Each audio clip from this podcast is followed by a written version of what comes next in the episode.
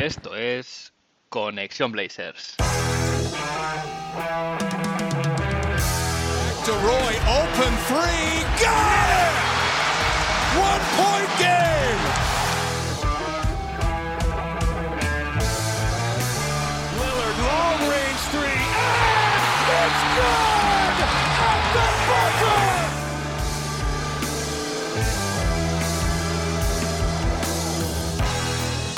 Bienvenidos al episodio 50 de Conexión Blazers. Soy Héctor Álvarez y para empezar la semana bien, toca mirar Oregón para traerte una dosis de todo lo que necesitas saber del equipo en menos de una hora. Un rato que se te hará corto. Seguimos otra semana más sin partidos, avanzan los playoffs, mientras en Portland se sigue mirando hacia la off-season y de hecho de eso tratará eh, todo el episodio de hoy. Haré un poco resumen del panorama de donde estamos, herramientas que tiene el equipo para moverse en el mercado y hablaré del gran deseado Jeremy Grant que pese a que el equipo ha perdido la ronda de los Pelicans, que parecía que era el, eh, digamos, el activo que tenían para traspasar por él, aún así parece que eh, siguen, sin esa ronda, siguen persiguiendo el sueño de traerlo Portland. Pero eso llegará después. Antes de todo, hay que repasar la actualidad express, que han pasado algunas cosas en Rip City esta semana.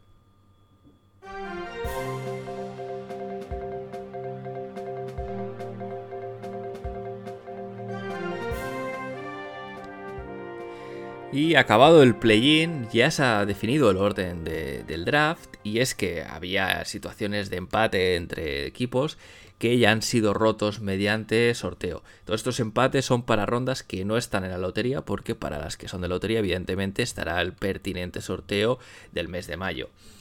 Eh, ahora mismo la foto para los Portland Trail Blazers eh, a nivel de rondas es el pick que hoy en día es top 6, que se, la, suerte de la lotería decidirá el destino de ese, de- del orden de ese pick, pero sí que ya sabemos las dos segundas rondas que tiene el equipo. Este año serán el pick número 36 y el número 57, es decir, tenemos una segunda ronda que casi es una primera tardía, y otra que es muy muy al final. De hecho es la penúltima ronda porque este año penúltima segunda ronda porque este año hay solo 28 picks en primera ronda en lugar de los 30 habituales por la sanción a Miami y a Chicago por tampering en, en, bueno en lo que fue las operaciones de sign and trade eh, de Lonzo Ball y de Kyle Lowry. También hay un, artículo que ha escrito la ESPN, Bobby Marks, acerca de, la guía, ellos le llaman la guía de la off-season, eh, de, cada equipo, y la de Portland Trail Blazers, pues bueno, un poco explica eh, temas a mirar, jugadores que pueden interesar, movimientos que pueden hacer, etcétera. Eh, hay también algunas declaraciones incluidas de, de Damian Lillard. Entonces, sin duda una lectura interesante. La verdad es que es un enlace que os recomiendo porque si queréis saber un poquito más de, de- de lo que puede pasar en el equipo, además de gente que tiene fuentes de primera mano, pues es una lectura que se hace bastante amena y puede resultaros interesante.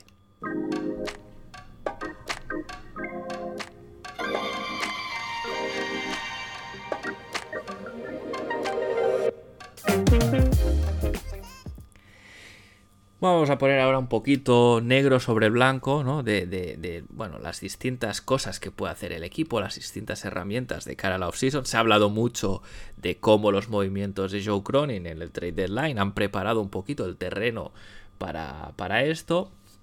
Y es que al final se ha hablado mucho sobre todo dos palabras que se han dicho, salary cap, salary cap, eh, espacio salarial en definitiva, que tiene el equipo para hacer movimientos este verano. La realidad es que este espacio salarial no es tanto como parece a efectos prácticos, de hecho, a efectos prácticos no hay mucho espacio. Eh, el equipo sí que va a operar como si fuese un equipo que está por encima del cap de salario para poder usar las trade exception que se generaron ¿no? en el traspaso de CJ McCollum eh, y Larry Nance a los Pelicans se generó una trade exception de 20,9 millones, es decir, esas trade exception no es más que la habilidad que tiene el equipo de recibir salario sin que eso afecte a su posición en el límite salarial, es decir, normalmente un equipo que está por encima del límite salarial no puede recibir eh, salario eh, en un traspaso sin dar a cambio otro salario, ¿no? Hay unas normas al respecto, pero estas trade exceptions te permiten hacerlo sin tener que enviar salario a cambio y por eso los movimientos de Joe Cronin. Em, Al final, si miramos la foto de la masa salarial, más o menos, y estos con números eh, que yo he podido encontrar en Hubskype y otras webs que, tienen toda la, toda la información de, salarios, la podéis ver. Em, el equipo tiene unos 70 millones comprometidos ahora mismo y eso se va a 114 si añadimos los cap holds, que esto básicamente es como un espacio que hay reservado, eh, teniendo en cuenta que el equipo puede renovar a ciertos jugadores, en este caso Anthony Simons y Yusuf Nurkic. Eh, es decir, si hay unos 114 millones comprometidos en los libros de contabilidad y el cap que la NBA tiene es de 122 millones, el espacio salarial real, a no ser que evidentemente el equipo renunciase a eh, renovar a Anferni o a Yusuf, es bueno, pues un poquito menos de 10 millones. Eh, lo que hace que esta, esta foto de que hay mucho espacio salarial no es que sea mentira, evidentemente, pero es relativa, ¿no? Porque al final hay unos condicionantes como son estas renovaciones.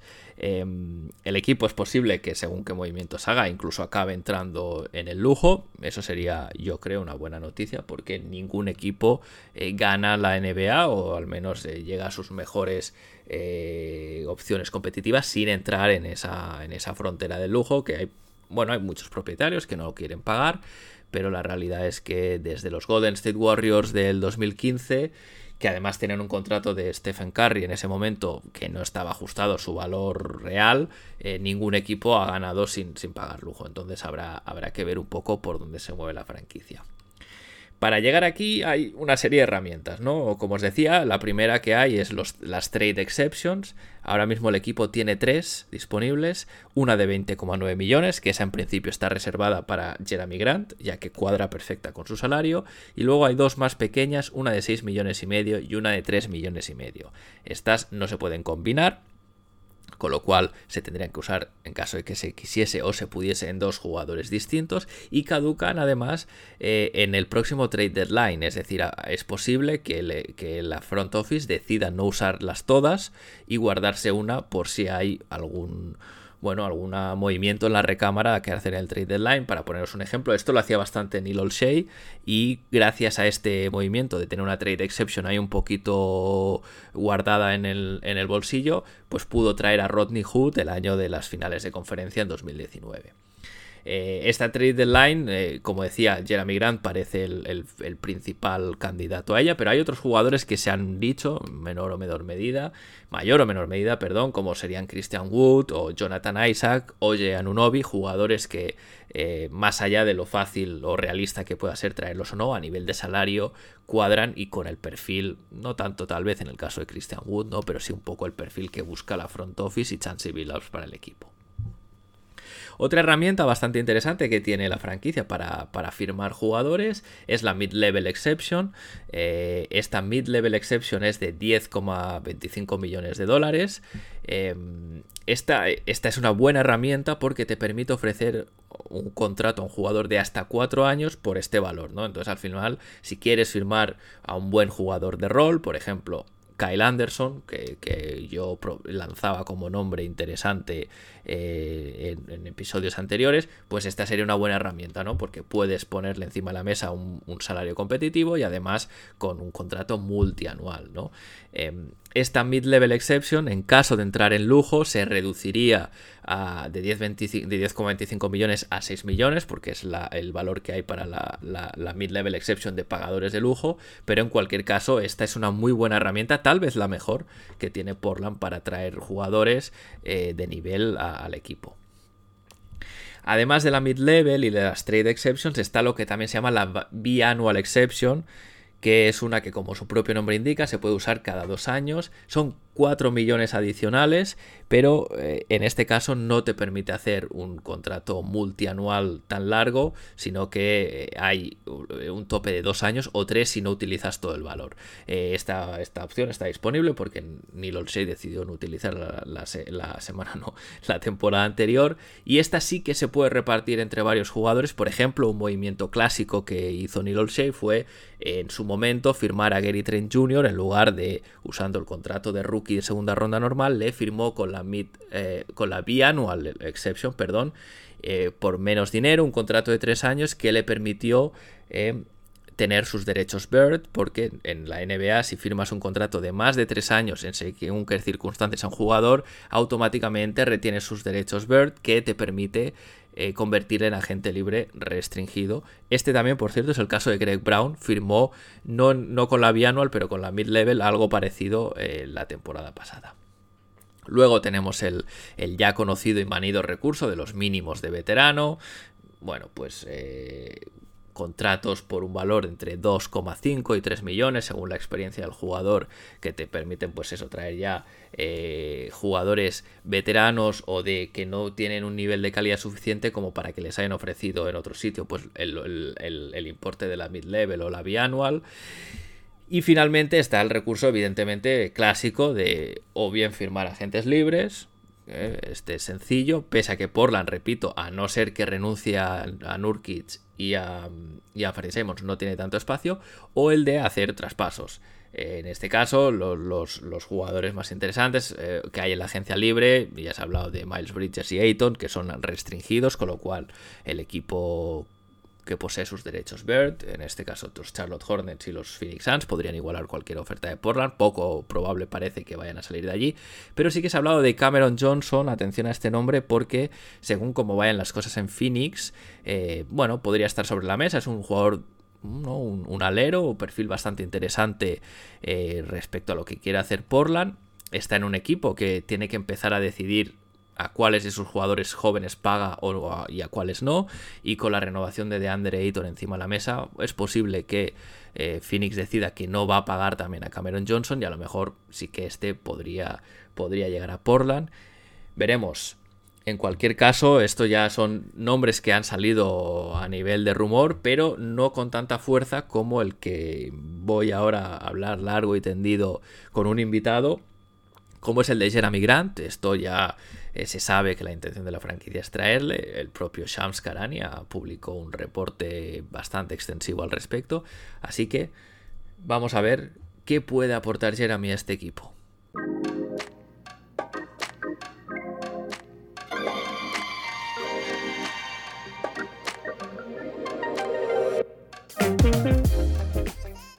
Hoy vamos a hablar del objeto de deseo de la franquicia de Oregón, de los Portland Blazers, que no es otro que Jeremy Grant, un jugador que parecía que había un plan, un camino muy directo hacia él. Ahora se pierde este pick de los Pelicans, pero aún así eh, todo, todo parece indicar que la front office va, va bueno, va, no va a cesar en su empeño en traerle al equipo. Y para que nos cuente un poquito más de, Jeremy, de cómo juega, de qué puede aportar, tengo el placer de hoy contar con Alejandro de Back to Back. ¿Qué tal estás, Alejandro? Muy buenas, Héctor. Pues eh, bien, la verdad que oye, con muchas ganas de echar un ratito contigo, vamos, de, Jeremy, de lo que te apetezca.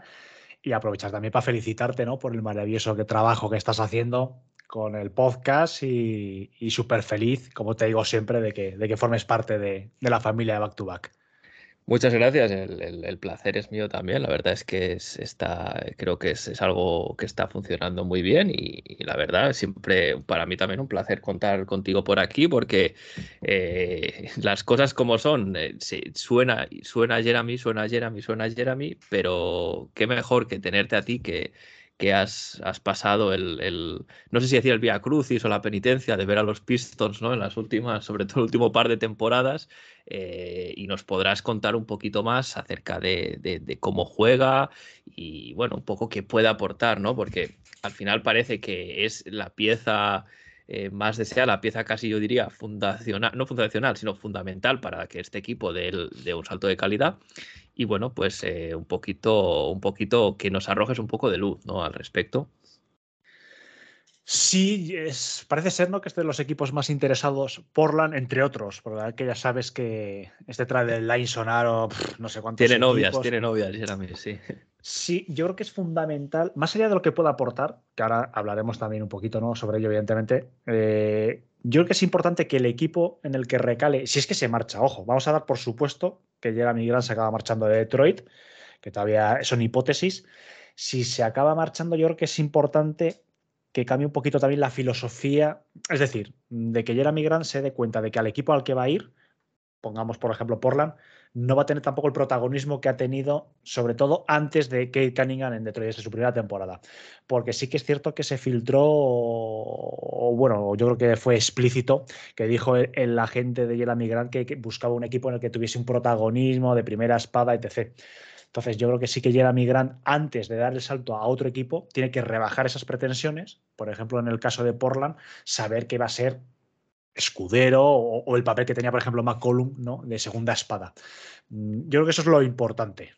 Sí, pues segunda o incluso tercera, ¿eh? ojo, porque si, si se renuevan Freddy Simons, yo creo que eh, por, el, por el perfil que tiene, yo creo que Jeremy podría ser tercera espada y, un poquito un rol más, yo creo que como el que tenía en Denver, ¿no? Que es curioso porque Jeremy llega a Detroit, eh, después de tener una oferta igual encima de la mesa de Denver, pero decide ir a Detroit precisamente por lo que decías, ¿no? Porque él buscaba ese protagonismo, eh, ser un poquito, prefirió ser, vamos a decirlo, de cabeza de ratón, ¿no?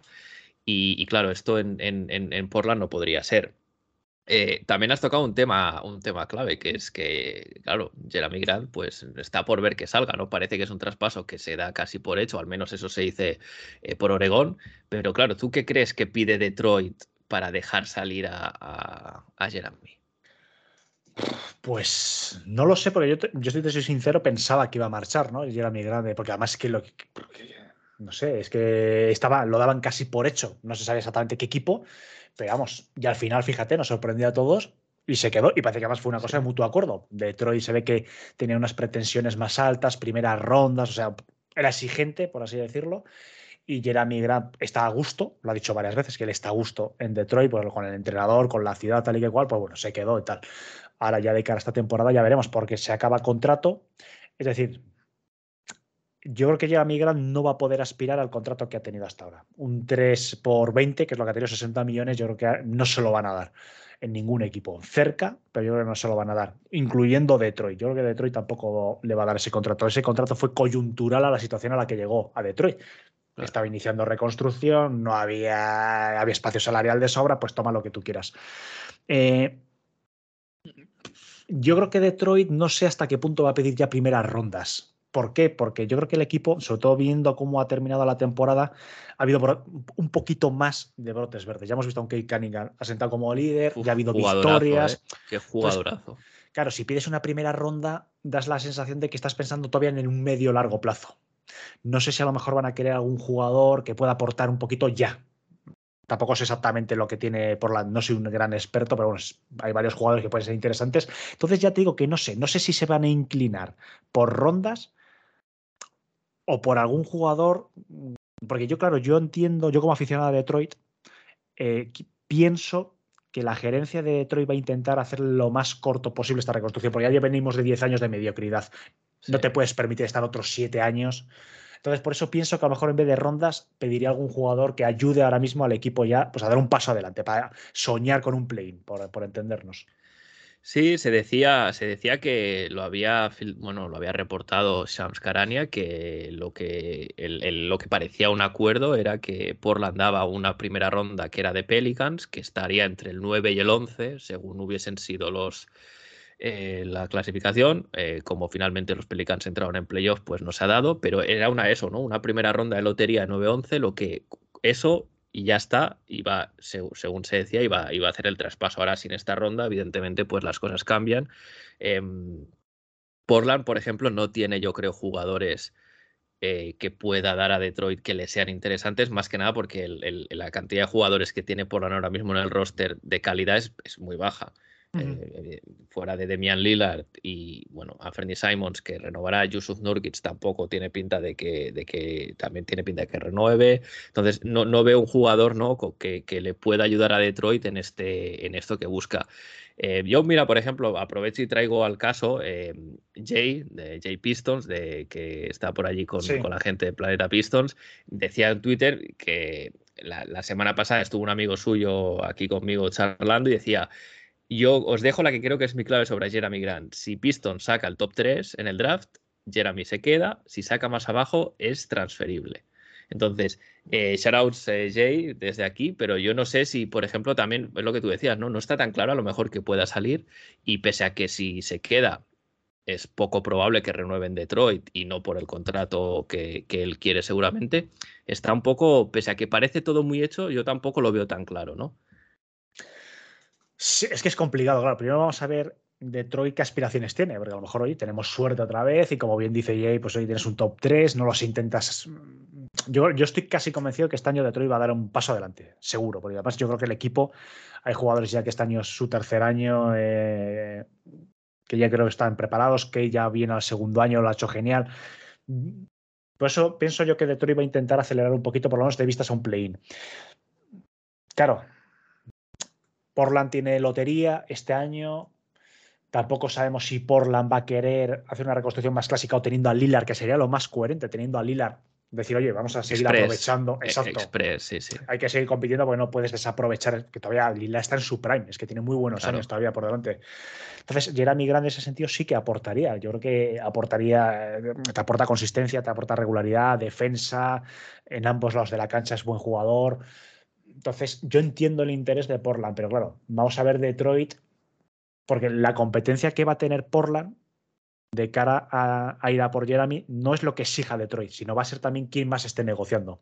Porque ahí está la cosa, ¿no? Porque si hay un equipo que esté muy interesado, sonaban los Lakers también, sonaban muchos equipos.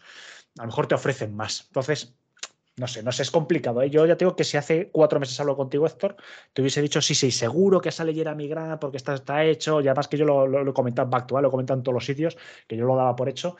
Y coño, nos pillatos con el pie cambiado. Entonces, y, y además que Jeremy Grant sigue insistiendo mucho pero yo creo que se ha vuelto un poco pesetero. Permítame esto. Yo creo que está mucho el tema de la pasta.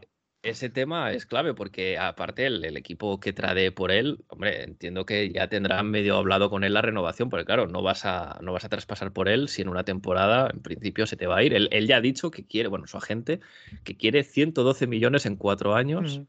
Eh, no es moco de pago y, bueno, también hablaba de, estas, de este rol de, primera espada, pero también a la vez, por los mentiros de Portland, se dice que él y Damian Lillard ya están entrenando juntos, que se ha hecho la idea de que Portland puede ser un buen destino para él. De hecho, él nació en Portland porque su mm, padre eh, jugó en Portland. Eh, también es verdad que fue traspasado muy rápido y luego pues no creció allí, ¿no? Pero, o sea, tiene, vamos a decir, tiene un mínimo vínculo con, con la ciudad.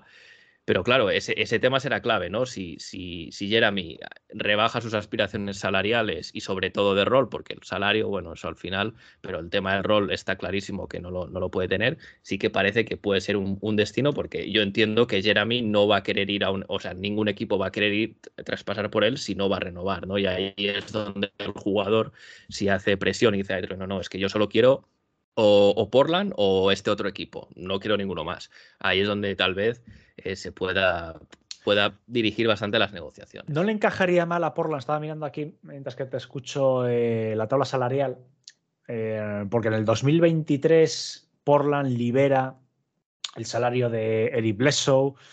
Nurkic supongo que negociará la baja, evidentemente esos 12 millones ya no tienen sentido. Es decir, sí que cambio Simmons, por ejemplo, sí que es normal que renueve al alza, pero yo creo que sí, yo creo que el tema salarial en Portland encajaría. Yo creo que es uno de los equipos más o menos que pueden estar interesados, que yo sí que creo que podrían hacer ahí un encaje. No sé, no sé si ese tope, supongo, bueno, las pretensiones son legítimas, evidentemente Jeremy Grant. Él está buscando su gran contrato. Yo creo que él está buscando el gran contrato porque a partir de ahí lo normal es que ya decaiga pero a lo mejor si no son 112 por 4, pues yo qué sé, 100 por 4, 90 por 4, algo así. Yo supongo que es lo que buscará, una estabilidad a medio plazo en un equipo que le vaya a dar por lo menos unos playoffs, eh, que es lo que le ha quedado, ¿no? Yo creo el regustillo, y con un papel, un punto intermedio entre lo que ha sido su primer año en Detroit y lo que fue Denver. Es decir, ni sexto hombre ni primera espada. Yo creo que una cosita es intermedia. Y yo creo que si se cumplen esos requisitos y Detroit consigue algo que le interese, que yo imagino que negociando Portland también tendrá sus, activos, pues yo creo que sí que es de lo más factible que hay hoy en día, pero insisto, insisto que mm, no sé, me ha generado dudas el que no se haya movido antes y veremos, veremos. Yo hasta que no le vea cambiando de camiseta, de esas que estas cosas no... Soy muy escéptico y cada vez más.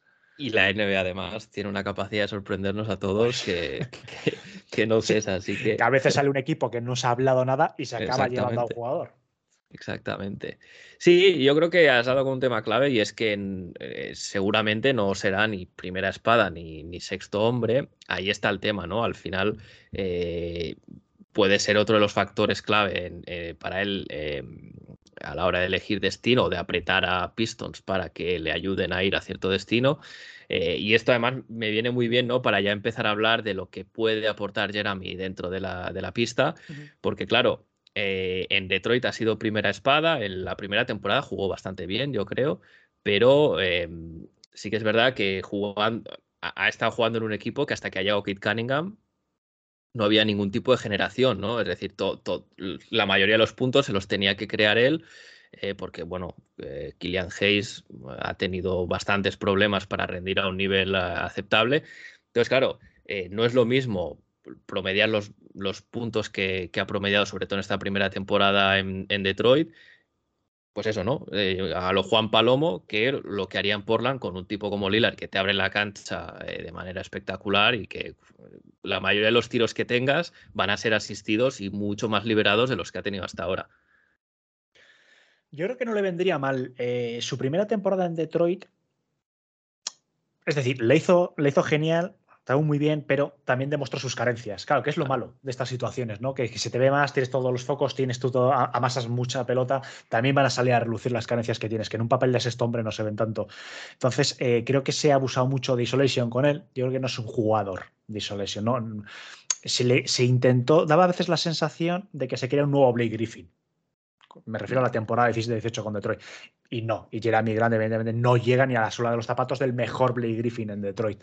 Eh, demasiado posteo, pero sí que, pues, sí que es un jugador muy versátil. Es, muy constante, ¿no? no tiene muchos altibajos. Sabe que va a estar en 20 puntos casi todos los partidos, sabe que te va a defender muy bien. Es un tío alto, también te va a dar rebote. Es muy completo en ese sentido, pero tampoco es un jugador que digas es un gran anotador, es un gran rebotador. Entonces, sí que es muy bueno como complemento que yo creo que ha sido el gran fallo ¿no? con Jeremy Grant en Detroit.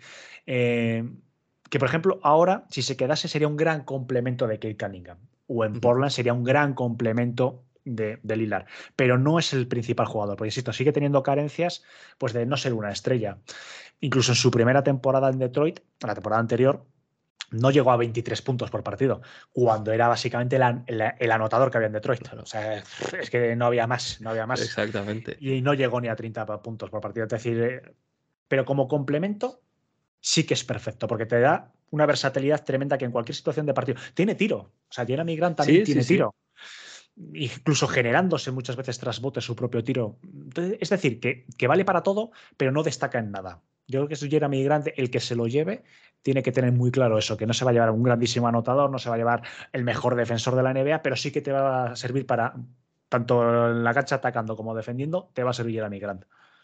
Sí, yo estuve mirando algunas estadísticas. Veo que es de los peores reboteadores por posición, la verdad. A ver, tampoco he visto muchos partidos de, Detroit, ¿no? Entonces, a veces las estadísticas siempre hay que ponerlas en contexto porque al final, eh, evidentemente, no es lo mismo una situación que otra. Pero sí que es verdad que a mí lo que, de lo que he visto de Jeremy, lo que más me gusta es, es lo que tú dices, ¿no? No es un tirador de tres espectacular, pero tira bien de tres a lo mejor no es el mejor jugador de, Isolation, pero bueno, se puede crear su tiro, tiene un, mid-range que es, aceptable, te puede postear también, porque es un tipo, es un tipo bastante, algo, bastante alto, bastante largo, entonces te da esa versatilidad, ¿no? Yo creo que has usado la palabra que, viene a la cabeza a mucha gente cuando hablamos, hablamos de él, ¿no? Entonces, claro, e, en un, en un entorno donde lo que decía, ¿no? Con, la principal referencia en ataque siendo otra persona que atrae mucha mucha atención de las defensas, se deberían ver más sus virtudes que sus carencias, ¿no? En este sentido. Sí, mira, estaba pensando lo que me has comentado, por ejemplo, el tiro de tres. Eh, eh, fue espectacular la. Es decir, a ver cómo te lo puedo explicar. En su, única temporada de sexto hombre en Denver, creo que estaba, voy a tener un pelín de memoria, creo que estaba en unos tres intentos por partido, tres y pico, en tiros de tres, dobló en, Detroit. Llegó a seis y pico. Esta temporada última ha bajado un poco, porque es normal. También ha estado lesionado. También es cierto que ha jugado menos esta temporada. Pero subió bastante. O sea, está en un 35, 36% de acierto, tirando más de 6. Está bien. Es decir, tú tienes, un, tienes un tiro, tienes un tiro eficaz. Y además, Lilar, que como bien dices, te abre tanto la cancha que genera en dobles defensas sobre él, siempre te va a hacer un hueco. Ahí Jeremy Grant te puede aportar mucho. Es un tío, digo, es muy, muy estable, es un tío serio, tiene un muy buen físico. Es el complemento perfecto. Es el complemento perfecto. ¿Carencias? Pues bueno, a lo mejor en algún momento en defensas, a lo mejor eh, algún cambio, a lo mejor no lo ve bien, algún tipo de lectura del juego, pero, pero es raro, es raro, es raro. Yo no lo he visto muchos fallos tácticos. Es un tío que no te da problemas en el vestuario. Yo entiendo que es ahora mismo uno de los jugadores más deseados, ¿no? Además en la situación de Detroit que, que parece que no encaja demasiado bien eh, su situación vital en cuanto a edad, en cuanto a lo que busca Claro. como profesional, con la que es la situación de Detroit. Entonces yo creo que si se lo lleva Portland, insisto, mm, junto a Lillard, Simmons y él, se puede volver a reconstruir un equipo que yo creo que para acompañar el último tramo ya de, de carrera de Lillard en su prime, Sí. puede ser, puede ser perfecto. Y coño, insisto, y te llevas a un tío. Pero no se tiene que cometer los mismos fallos. Esto ahora sí que hablamos un poquito, de, por ejemplo, con CJ McCollum, porque CJ McCollum también era un grandísimo tirador, era un gran anotador. Y no acabó de carburar entonces el equipo. Entonces yo creo que también hay que buscar otros cambios en, en Portland. Sí, no, no, está claro. A ver, y, una de las, uno de los temas claves con Jeremy será si juega en el 3 o en el 4, en caso de que aterrice. Yo, yo esa es la- para mí es el gran interrogante, ¿no? Si, si es un jugador que yo lo he visto más en el 4, no sé si en el 3 también puede rendir, porque, por ejemplo, si Portland tiene la suerte de, de que te toque un top 3 de lotería, ¿no? Que es lo que estamos esperando tanto, tanto por, por Detroit como por Portland, los tres jugadores top te juegan en el 4 y Holmgren lo puedes poner en el 5, pero son jugadores por dentro. ¿no? Entonces, pues, en, en esa eventualidad entiendo que si Jeremy llegase sería en el 3. ¿Tú lo has visto minutos jugando en el 3? ¿Crees que ahí puede rendir Sí. igual o...?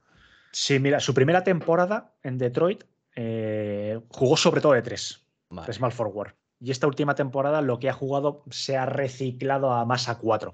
Sí que es cierto que a lo largo de su carrera ha jugado más de 4. Eso es así. De- en Oklahoma. Denver, en eh, Denver era así sí. también, sí. Cuando estuvo en Oklahoma, incluso sus primeros eh, sus primeras experiencias como profesional en Filadelfia, en los Sixers, siempre ha jugado. Lo que pasa que, claro, mm, es que es, es que es complicado, claro, porque sus mejores minutos, que han sido la temporada anterior con Detroit, han sido de 3.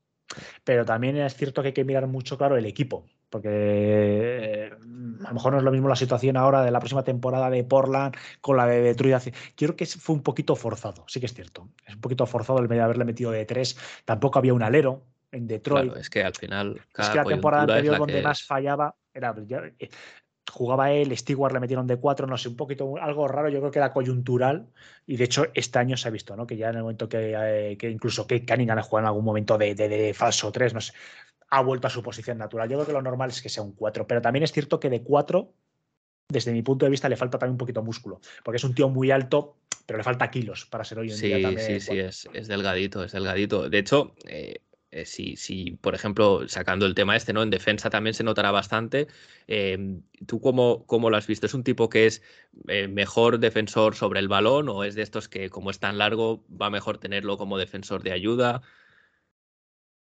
No es un buen. Este año ha mejorado un poquito el tema del robo. Mm, le cuesta, vamos a ver, cuando por ejemplo tiene que defender debajo del aro, esa falta de kilos se nota. Claro. tú estás jugando con un 4 alto, fuerte, que a lo mejor tiene 20 kilos más que él. Claro, le cuesta bastante mantener la posición. Es buen defensor sobre la línea de 3. Es decir, en el exterior sí que es cierto, tiene las manos muy largas, los brazos muy largos, y eso le ayuda a cubrir bastante bien. Ve bastante bien los bloqueos. Sale bastante bien, por cierto, también eh, de que cuando intentan cambiar bloqueos. O sea, no es mal defensor, pero sí que es cierto que en zona sufre. Necesita tener o un pivot, o si él está haciendo de tres, necesita tener kilos detrás. Necesita, yo qué sé, Dramon, por poner un ejemplo así que me viene a la Sí. cabeza. Pivots altos, pivots fuertes, pivot clásicos. Si no, sí que es cierto que sufre. Si juegas con un pivot que sale mucho fuera y él se queda abajo del aro, mm, hay que tener cuidado porque de- ahí sí que es cierto que te pueden hacer un roto. La falta de kilos es lo que tiene. Sí, a ver, él estaría jugando con Nurkic, que de kilos va, va sobrado el amigo, porque en el caso que Sí, renueve, ¿no? sí, Que parece que sí, pero, pero sí que es verdad que, de hecho, si, si, si es mejor defensor de perímetro que, que al poste, por ejemplo, o en la pintura, precisamente por lo que necesita son tipos que defiendan el perímetro, porque ni Damian Lillard ni Anferni Simons son, esa, son ese perfil de jugador, entonces alguien tiene que, que trabajar un poco por fuera, ¿no? Pero sí que es una cosa que también se ha comentado mucho de que de, del interrogante la defensa de Jeremy. Yo, por lo que he visto, a mí no me parece que sea un defensor de élite, pero me parece que está por encima de la media. Pero sí que es verdad que es una de las incógnitas que hay. También muy ligado a la posición, ¿no? Pero bueno, en cualquier caso, eh, eh, la clave con Jeremy será no solo quien venga, bueno, Nurkic sabemos que en principio estará ahí, pero es sobre todo quien juegue con él, ya sea en el 3 o en el 4, ¿no? Que en principio va a ser el jugador que se draftee, pero claro, no es lo mismo draftear en el 2 que en el 8. Eh, todo, todo, todo verá como, como cuadra. No vais a, vamos a ver, Jeremy Grant no es Jordan defendiendo. eso, es evidente. Pero sí que es cierto que en un de, un percentil de 100 por, por, clasificar, yo sí que le pongo en un 65% a, a Jeremy Grant, que hoy en día no es moco de pavo. teniendo en cuenta más cómo se defiende. Ya te digo, yo le he visto buenas defensas, no tiene mal movimiento lateral. Pero claro, eh, según qué cruces, es decir, a Jeremy Grant lo malo es que se le puede buscar cruces con, eh, con pares, insisto, que tengan más envergadura que él. Ahí sí que puedes sufrir, porque al si juegas de cuatro, tienes que tener buena defensa interior. Por eso yo muchas veces soy crítico con estos cuatros tan delgaditos y con falta de kilos. Tú le metes, por ejemplo, con, yo qué sé, un cuatro, yo qué sé, con, un, con, con, cuatros como Blake Griffin, permíteme otra vez la comparación, que para mí es el modelo de power forward clásico, de, es un toro entonces no puedes, en el momento que te está pivotando hacia atrás, el tío es que te empieza a echar atrás y es que te deja debajo del aro. Ahí Jeremy Grant sufre, porque yo lo he visto sufrir muchas veces en ese tipo de cruces. Por eso yo creo que Casey en su primera temporada le intentó reciclar un poquito de tres. Metiéndole de alero no sufres tanto, no tienes tanta defensa interior como si juegas de cuatro. Eso es un encaje que tendría que ver su futuro entrenador. Sí, yo creo que acabará en el 3 lo más seguro porque hay, hay más posibilidades de draftear a un 4 que, otra cosa, pero bueno, también eh, habrá que ver cómo se mueve el, mercado de traspasos y, a quién puede traer Porla. No se habla mucho de que hay mucho espacio salarial, pero en realidad tampoco es así, con lo cual eh, habrá que ver, habrá que ver. En cualquier caso, eh, el, tema no es este, ¿no? Un poquito que, que ver qué puede aportar Jeremy con alguien Hmm. que, ha visto, porque yo, al final, si te pones a mirar estadísticas, yo siempre lo digo, digo lo mismo, el contexto importa mucho y yo puedo ver una línea de estadísticas muy bonita, pero si no he visto cómo, cómo juega ese equipo, cómo juega ese jugador, eh, no me sirve de nada, no me sirve de, bastante menos. Entonces ahí está. Yo creo que todos los aficionados de Detroit debemos estar contentos con Jeremy Grant, sabiendo, insisto, sabiendo sus limitaciones, sabiendo que incluso que a veces en determinadas situaciones se ha abusado pues lo que te comentaba antes, ¿no? De isolation, de darle la pelota en determinadas situaciones.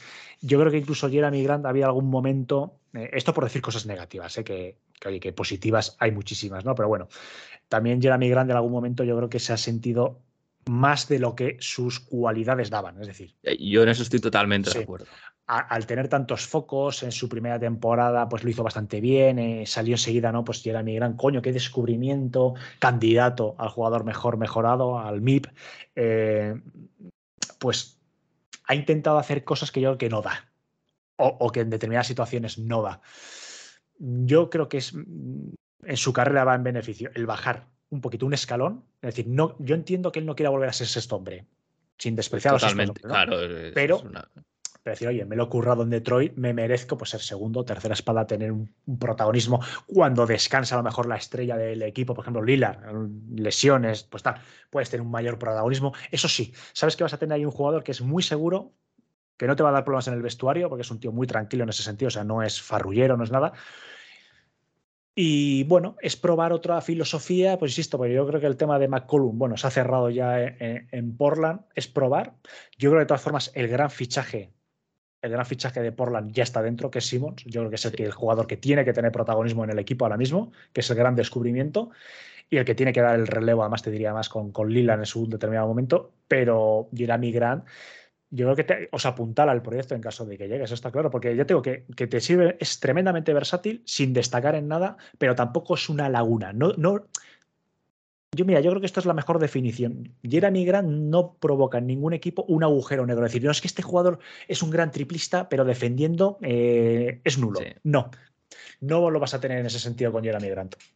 Sí, eso sí, además, a nivel de vestuario que comentabas, sabemos que se lleva bien con, con varios jugadores. Hay, se pues ¿no? Cuando tú ya, la afición de Portland, que ya está con ganas de verlo con la camiseta, en, la última visita a Detroit se pusieron unas fotos en Twitter de Yusuf Nurkic y Josh Hart, pusieron la misma foto, que están los dos hablando con Jeremy, como muy amistoso todo, eh, a pie de pista, Demian Lillard también por allí, entonces parece que él tiene relación bastante próxima con Lillard de cuando coincidieron en el equipo olímpico. Entonces, bueno, en ese sentido yo creo que no, no, no hay riesgo. Como tú dices, yo creo que es una, es una apuesta segura, ¿no? Mm. No, no va a ser un jugador, no es Kawhi Leonard, no te va a catapultar a, a ser, eh, bueno, pues contender, pero sí que es verdad que te da un suelo bastante alto que al final ahora mismo eh, Portland es lo que necesita, ¿no? Si quiere volver a competir porque es, es bastante no sé si poco realista pensar que un jugador de más calibre que Jeremy Grant va a llegar una vez,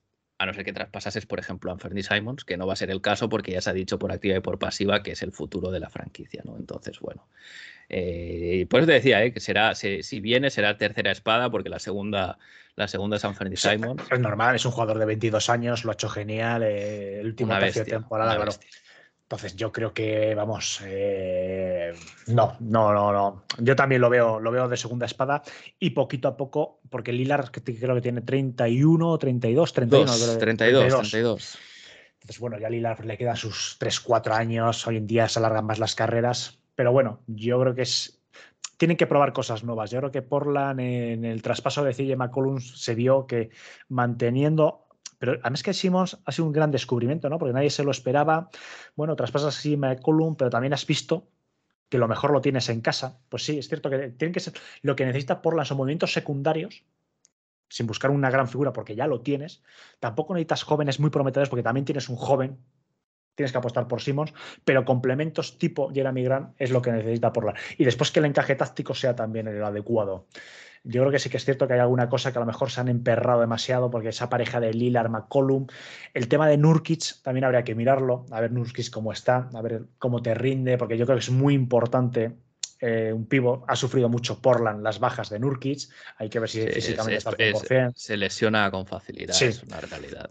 Entonces, a lo mejor también habría que, aparte de apostar por Jeremy Grant, mmm, habría que mirar si Nurkic también es el pivo de futuro. Porque yo creo que no, no puedes tener a mí Nurkic me gusta mucho, ¿eh? ojo, me ha gustado toda su carrera. Pero eh, no puedes tener, y esto se puede estar por muchos jugadores, no puedes tener un pivo que te esté, un, yo que sé, 30 partidos por temporada. A no ser que tu secundario, que su sustituto sea la leche. La zona y Larry Nance Jr., yo que sé, es que juegas por ahí que no. No sé, no sé. Bueno, a mí, a mí me gusta mucho Nurkic, ¿eh? yo creo que, que, es eso, tiene un problema de, de mantenerse sano que contra eso poco se puede hacer, porque además las lesiones que ha tenido tampoco son lesiones de no cuidarse, ¿no? Porque cuando te rompes la pierna o la muñeca, pues, no son estas lesiones musculares que a veces no siempre está el, el, el, el, fantasma de pues el jugador no tiene buena ética de trabajo, etcétera, etcétera. A mí Nurkic me gusta más que nada, yo siempre le digo lo mismo, no es un 10 en nada, pero es un 8 en todo. No, ¿no? Es, un, es, un, gran jugador, eh, Nurkic, sí, pero insisto, mmm creo que también tendrían que mirar, ¿no? Porque lo que te comentaba antes con Larry Nance Jr., son jugadores que ya no están, ¿no? Que se marchó a Portland sí. en el traspaso de CJ McCollum.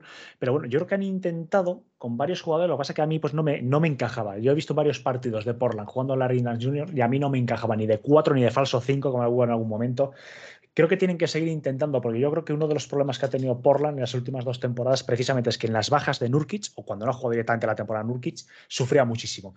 No puede ser un equipo depender solo de, de tus jugadores exteriores. Pierdes rebotes, porque Lillard puede tener un mal día.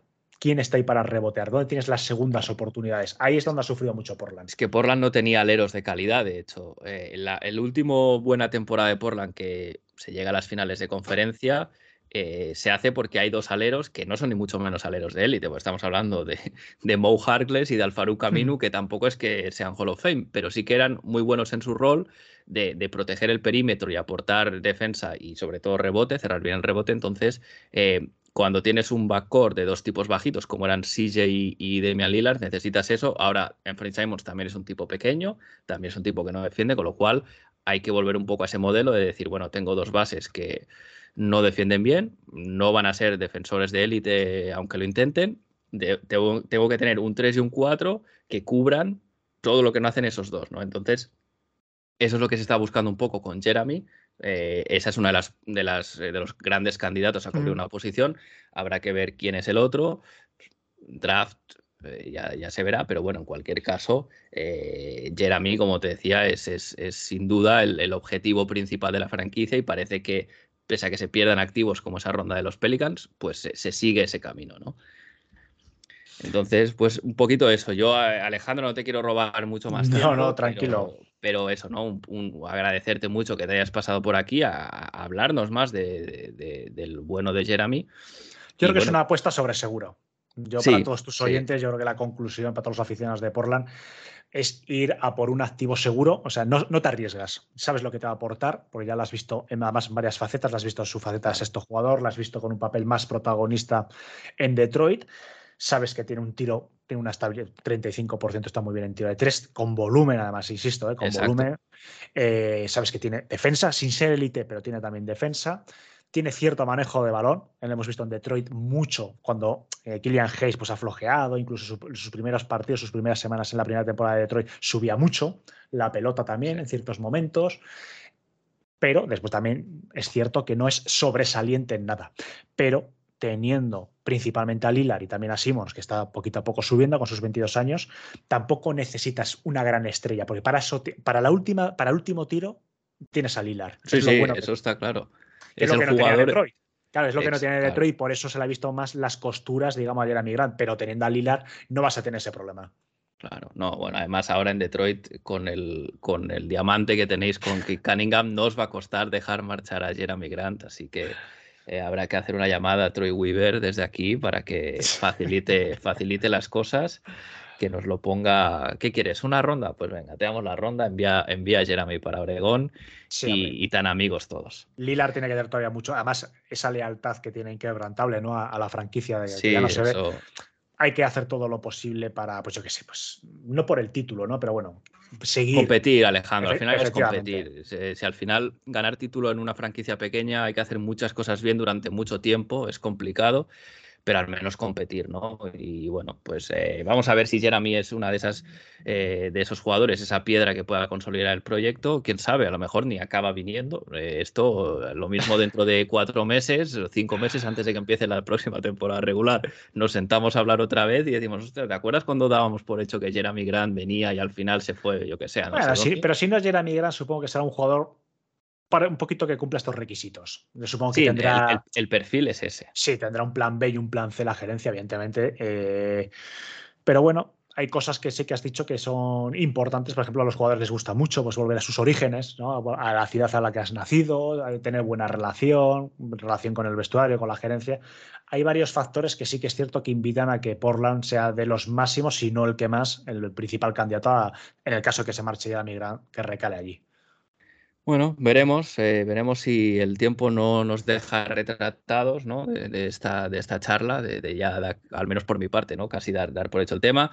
Eh, Alejandro, muchas gracias por, por, pasarte por aquí, un placer tenerte. Eh, bueno, yo lo único que espero es que podamos charlar pronto otra vez. Cuando quieras, o sea, es que estamos en la misma casa, la misma familia, así que vamos, para lo que necesites, Héctor. gracias, un abrazo. Otro para ti.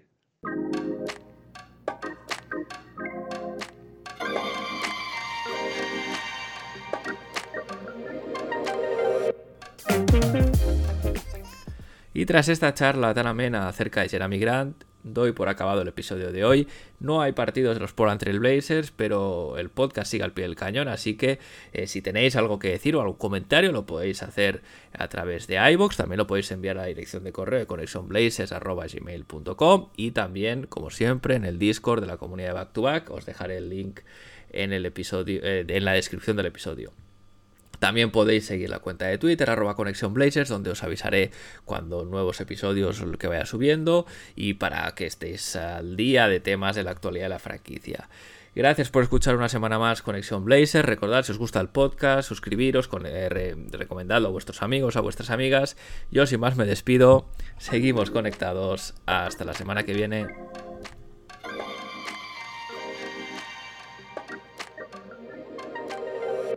Thank